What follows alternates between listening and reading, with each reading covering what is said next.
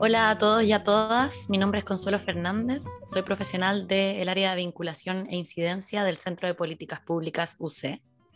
Bienvenidos a la séptima sesión del ciclo Diálogos de la Agenda Pública.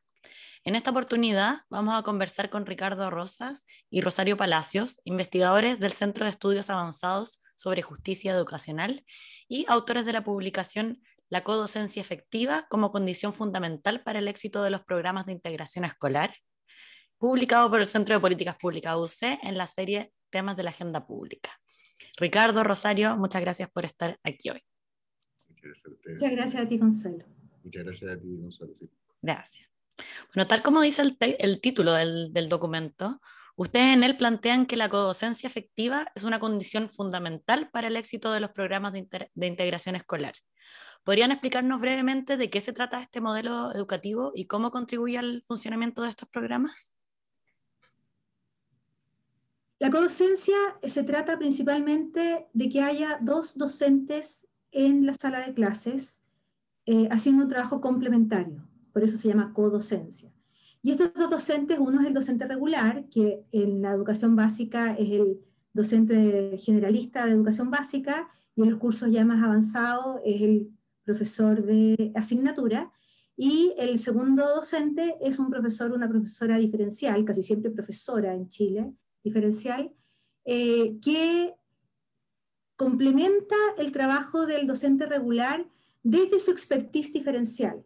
Entonces la idea es que eh, al tener dos docentes en sala y al tener dos docentes que supuestamente planifican juntos lo que va a suceder en esa eh, clase, se produzca un aprendizaje que es posible para toda la diversidad de estudiantes que hay ahí. Y por eso es eh, muy importante en términos de inclusión, porque de esa manera eh, los niños y niñas con necesidades educativas especiales o discapacidad pueden entender junto con sus compañeros y compañeras lo que está sucediendo, porque se supone que se planificó la clase con pedagogías específicas para que eh, sean captadas por todos. No sé si Ricardo quiere agregar algo más. Sí, bueno, solo que, como bien dice Rosario, este es como el mundo ideal, ¿no? Y como vamos a ver a lo largo de esta entrevista, en realidad eso muy rara vez se cumple. Solamente eso. Perfecto, entonces yendo más, más específicamente a su estudio, este se basó principalmente en la observación de clases en modalidad de codocencia, ¿cierto? Entonces, ¿cuáles fueron los principales hallazgos de la aproximación eh, de observación?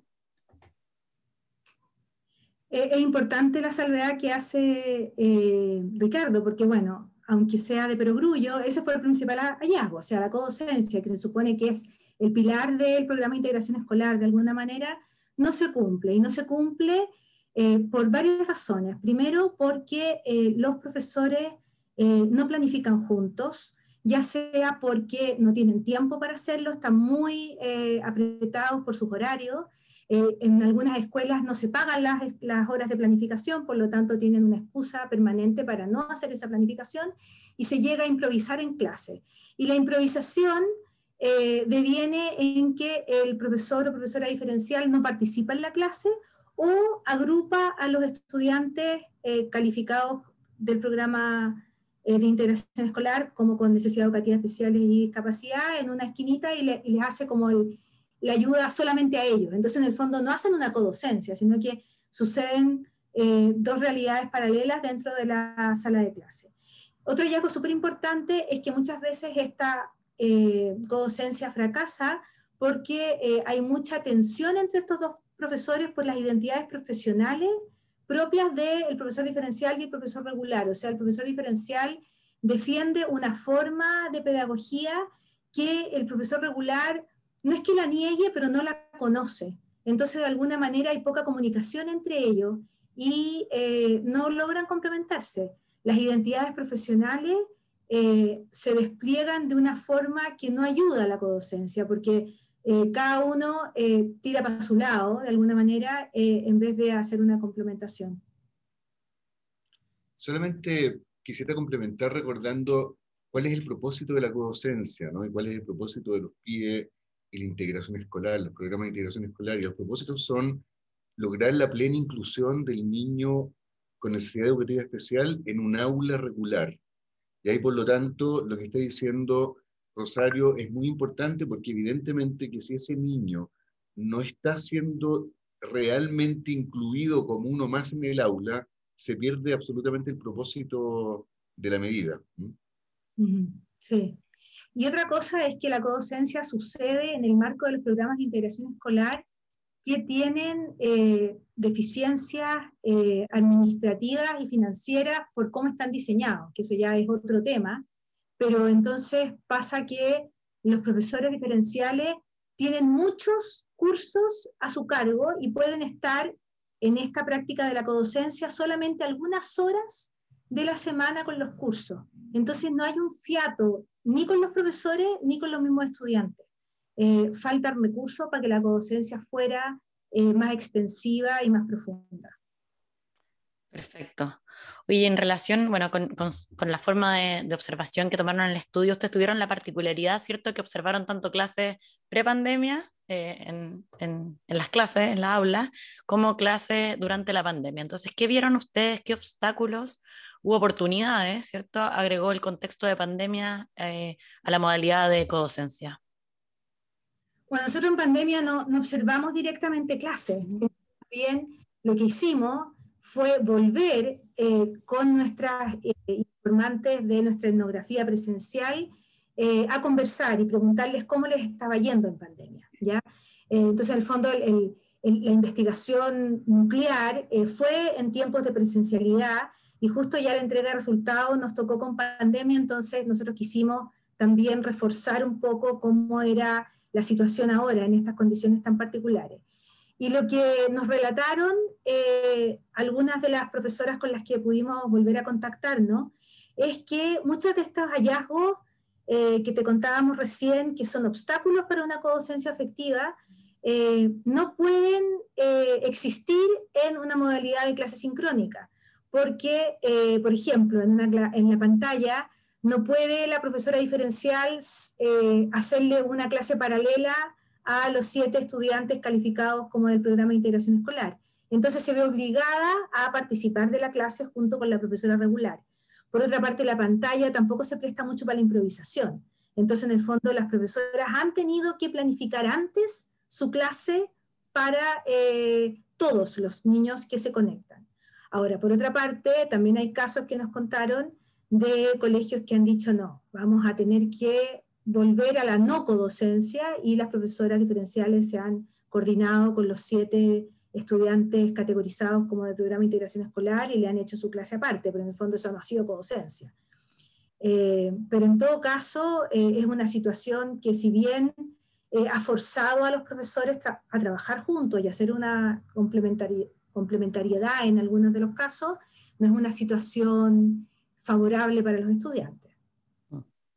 Ahí Ricardo tiene datos de, de, todo lo que están sufriendo los niños y niñas con necesidades educativas especiales en este, en este tiempo. Claro, bueno, eso es parte de, otro, estudio, pero efectivamente los niños lo están pasando muy mal, los niños con necesidades educativas especiales lo están pasando particularmente mal en pandemia, eh, porque como bien dice Rosario, en la práctica eh, la única forma de hacer una docencia más efectiva es con una, mm, una aula segregada, ¿no? una aula no inclusiva. Eso por una parte, pero por otra parte, eh, las complejidades que tienen los niños con necesidades especiales en relación a la tecnología eh, son tremendas, ¿no? O sea, muchas, muchos niños no tienen eh, la posibilidad de tener tecnología adaptada para su necesidad especial, con lo cual muchos de ellos ni siquiera pueden conectarse. Entonces, eh, la pandemia para, para, la población de niños con, y niñas con necesidades especiales es muy particularmente gravosa en términos de aprendizaje y participación estudiantil. Perfecto, eso sí, o sea, sin perjuicio del fondo la, los avances que ha representado, al menos que, que, los profesores planifiquen las clases, ¿cierto? Lo que, lo que comentaba Rosario. Exacto. Oye, y también, bueno, ahí comentaban hartas cosas, la falta de planificación como un problema, falta de recursos, pero también eh, improvisación, problemas de identidad de profesor, y ahí también en el texto ustedes plantean que la formación docente de profesores regulares y de profesores diferenciales está también a la base del mal funcionamiento del modelo de codocencia.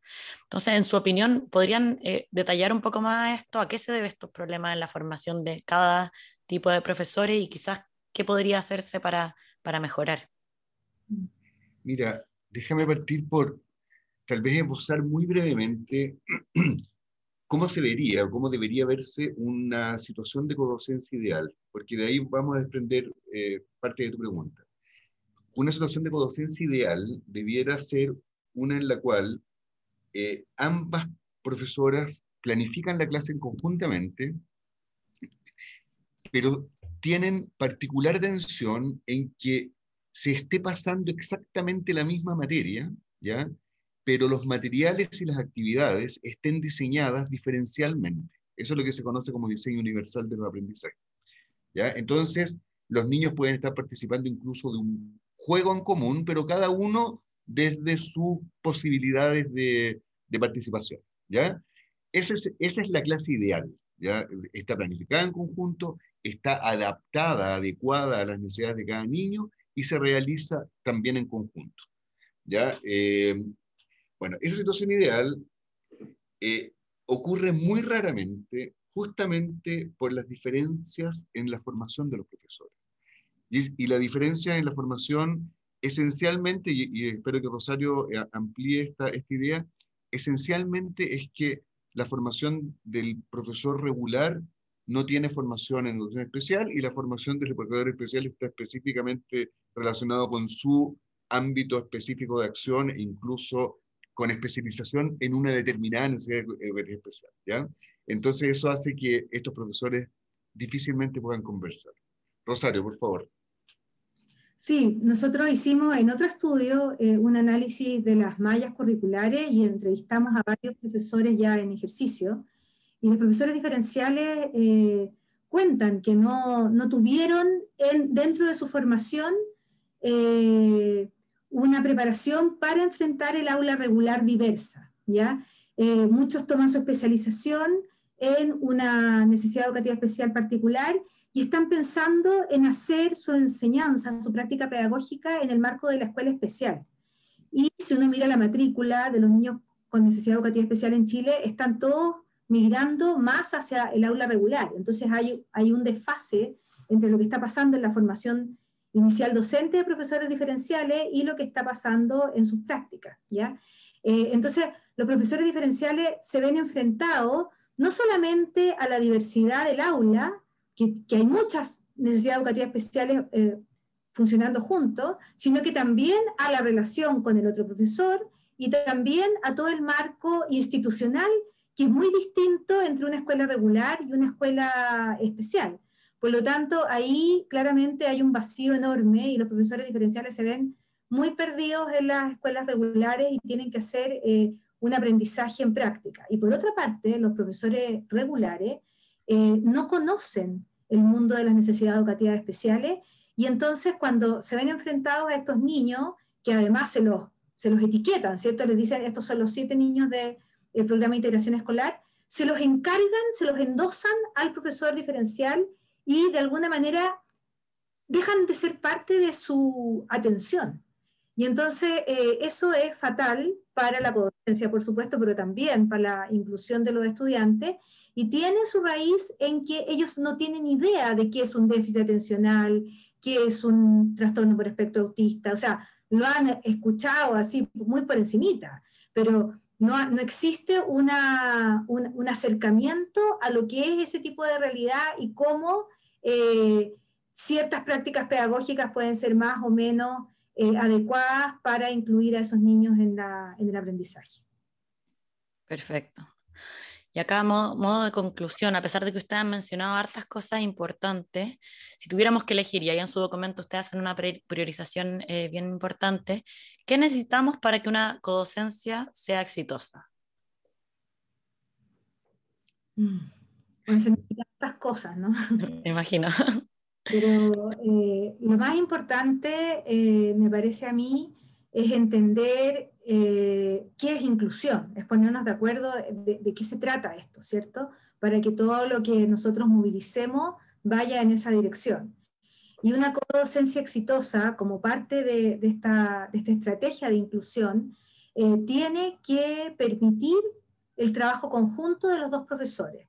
Y por supuesto, como las voluntades no se pueden eh, mandar por decreto, siempre van a haber tensiones quizás entre dos profesores que no se llevan bien, entre dos profesores que son muy distintos en personalidad, etcétera, en generación también, hay todo un tema de brecha de género que es bien fuerte, porque muchos de los profesores diferenciales son mujeres, eh, y no sé, si les toca trabajar con el profesor de matemática en octavo básico, que es licenciado en matemática, eh, y es hombre, y es mayor, eh, la profesora diferencial se transforma en su asistente, o sea, deja de ser una docente.